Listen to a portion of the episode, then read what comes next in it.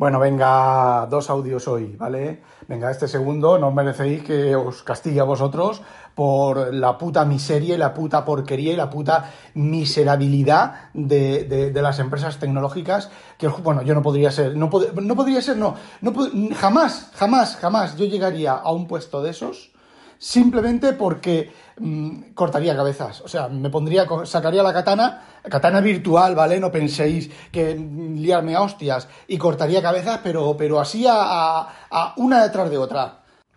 Bueno, antes de contar lo del M1 y lo del M2, eh, he estado pensando sobre el tema del fallo de seguridad este del M1 ¿vale? Este famoso de, desbordamiento de buffer que contamos en el WinTablet, que ya ahora no me acuerdo cómo se llama y tampoco lo voy a mirar cómo se llama.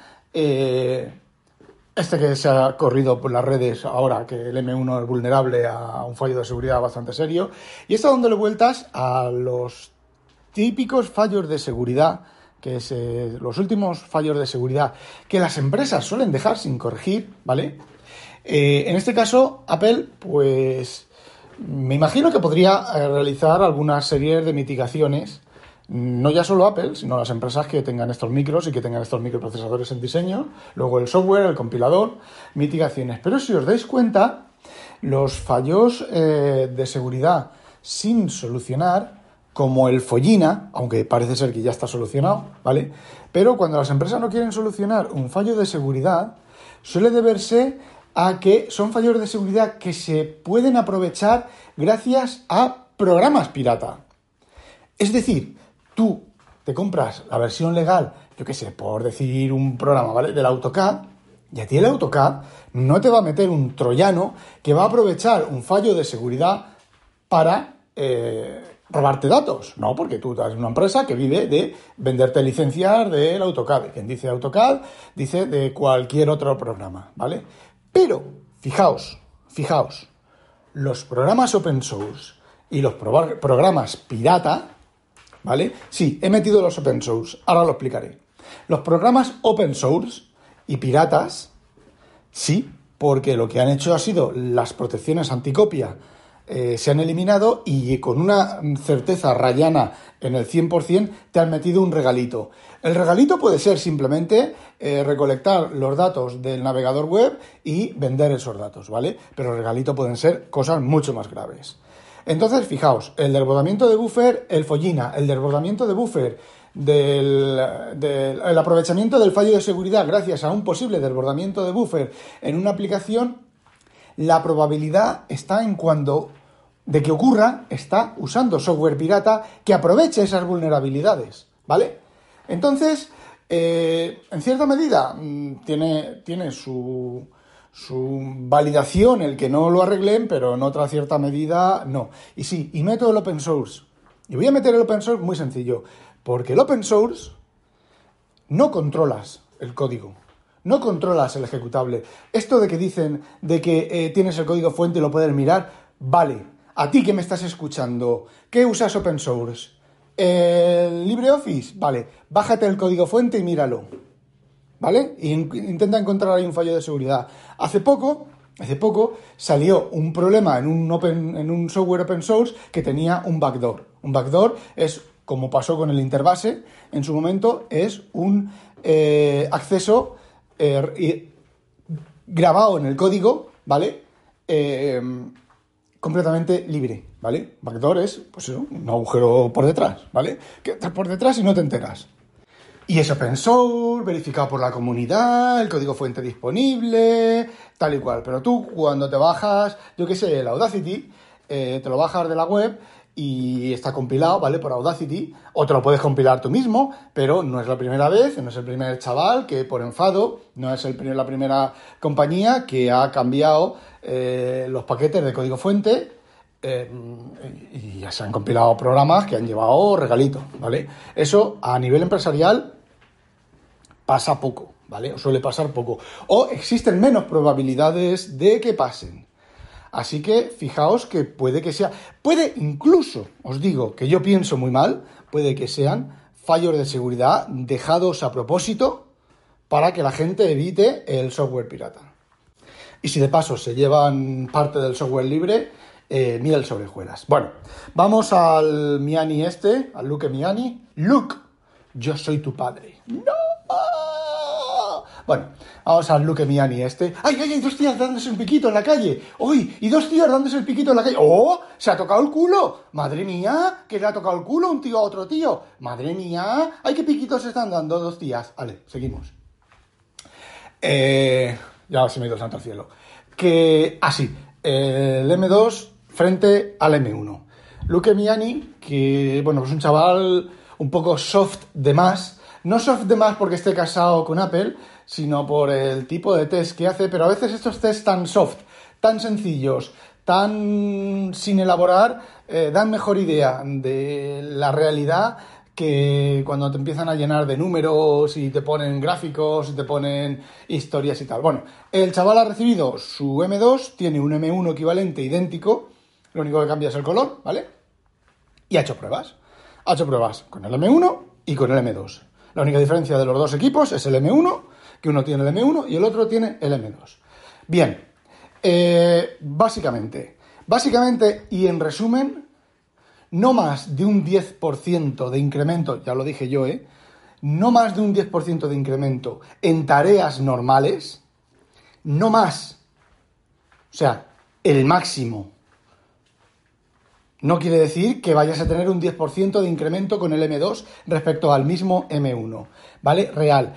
Y luego sí, en algunos, algunos procesos de renderizado de vídeo y de 3D en algunos, ya que el M2 lleva dos cores más de vídeo, sí, sí que le da sopa con ondas al M1, ¿vale?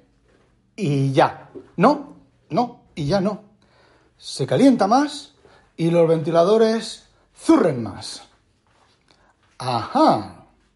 Es decir, cuando está haciendo tareas generales, el ventilador, o relativamente generales, el ventilador zurre más y se calienta más, pero bastante más que el equivalente al M1. Y la duración, ha comprobado también más o menos la duración de batería y es más o menos la misma, ¿vale? Él hizo una operación, un renderizado de no sé qué, en el M1, en su M1 del 2020 o 2022, ya no me acuerdo cuándo ha dicho, le dio, terminó con un 64% y en el nuevo M2 con un 62%, números así de cerca uno del otro. Y bueno, él dice que, claro, la batería del M1, de su M1, pues ya lleva, eh, creo que dijo 60 cargas o algo así de batería. Entonces, bueno, pues eh, se puede notar. Entonces, la duración de la batería es la misma, pero ese incremento de rendimiento en tareas normales simplemente es que eh, debe de tener más reloj ¿vale? El core debe tener más reloj, el acceso a memoria es algo más rápido y entonces al tener el reloj más rápido, el core más rápido, se calienta más porque la tecnología de fabricación del microprocesador es la misma y entonces los ventiladores tienen que arrancar más.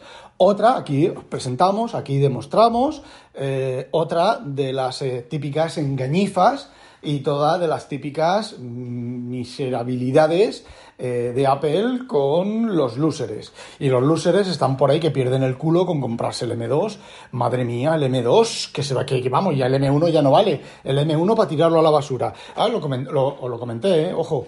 Acordaos que lo estuve comentando que lo más seguro es que el M2 fuera un poquito más en tareas normales. Es que vamos a lo de siempre. Eh, tú eres un podcaster y sí procesas audio, no sé, yo soy un podcaster y no proceso audio, ¿vale? No tengo una Rode Rode U845 ni un Shure MK X57 eh, gracias, Adriano. Eh, me partí el culo y me lo sigo partiendo cada vez que me acuerdo.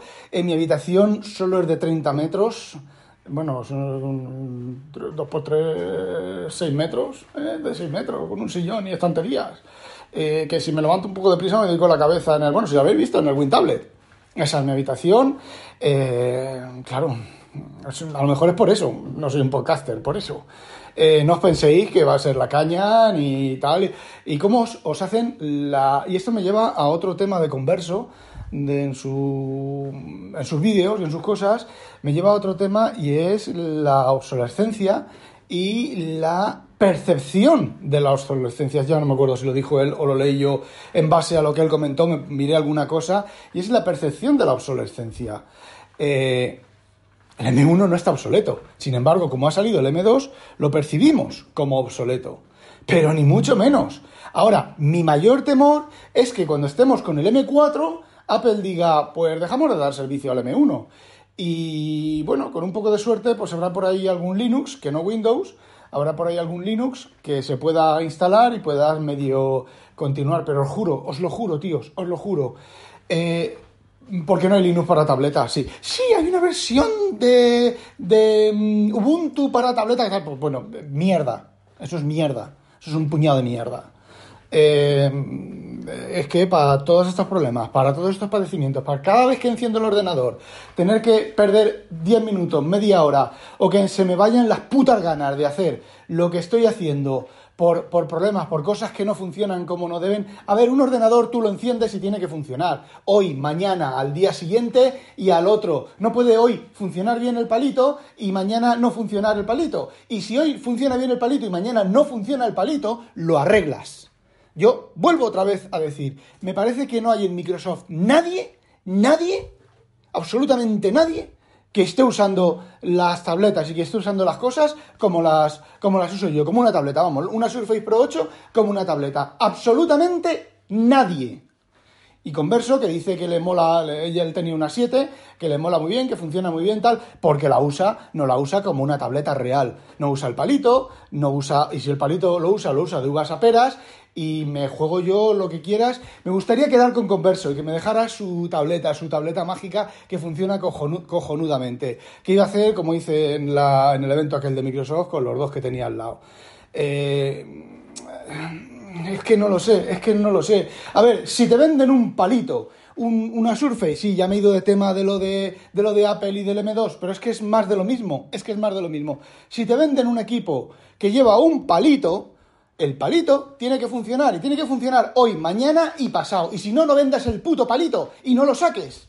Me cago en Dios, que con esto volvemos otra vez a, Apple. Ahora resulta que la mitad de cosas, la, mitad no, el 99% de cosas que lleva iOS 16 eh, solo van con los equipos M1. Vaya por Dios. Vaya por Dios, qué suerte. Entonces todos esos LIDARs, esas cámaras, ese machine learning que lleva el A15 y el A14 y el A13, eso ya no sirve para nada.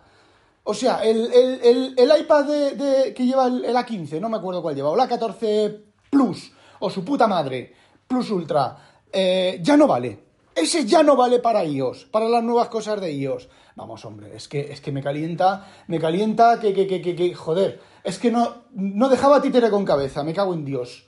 Bueno, que me vuelvo a calentar, que me vuelvo a leer otro Julio Verne, que eso, esos no fallan, fijaos, como voy a la estantería, cojo la mano, meto, cojo un libro, son libros que tienen ya 20 años, 20 años, no, 30 años, 40 años, hostia, son de la, la, edición que estoy leyendo ahora, que la de Orbis, es de 1987, o sea, 90, 10 años, tienen 30 años, y oye, eh, las páginas están un poco amarillas, pero página, leo, página, leo, página, leo, página, leo, página, leo.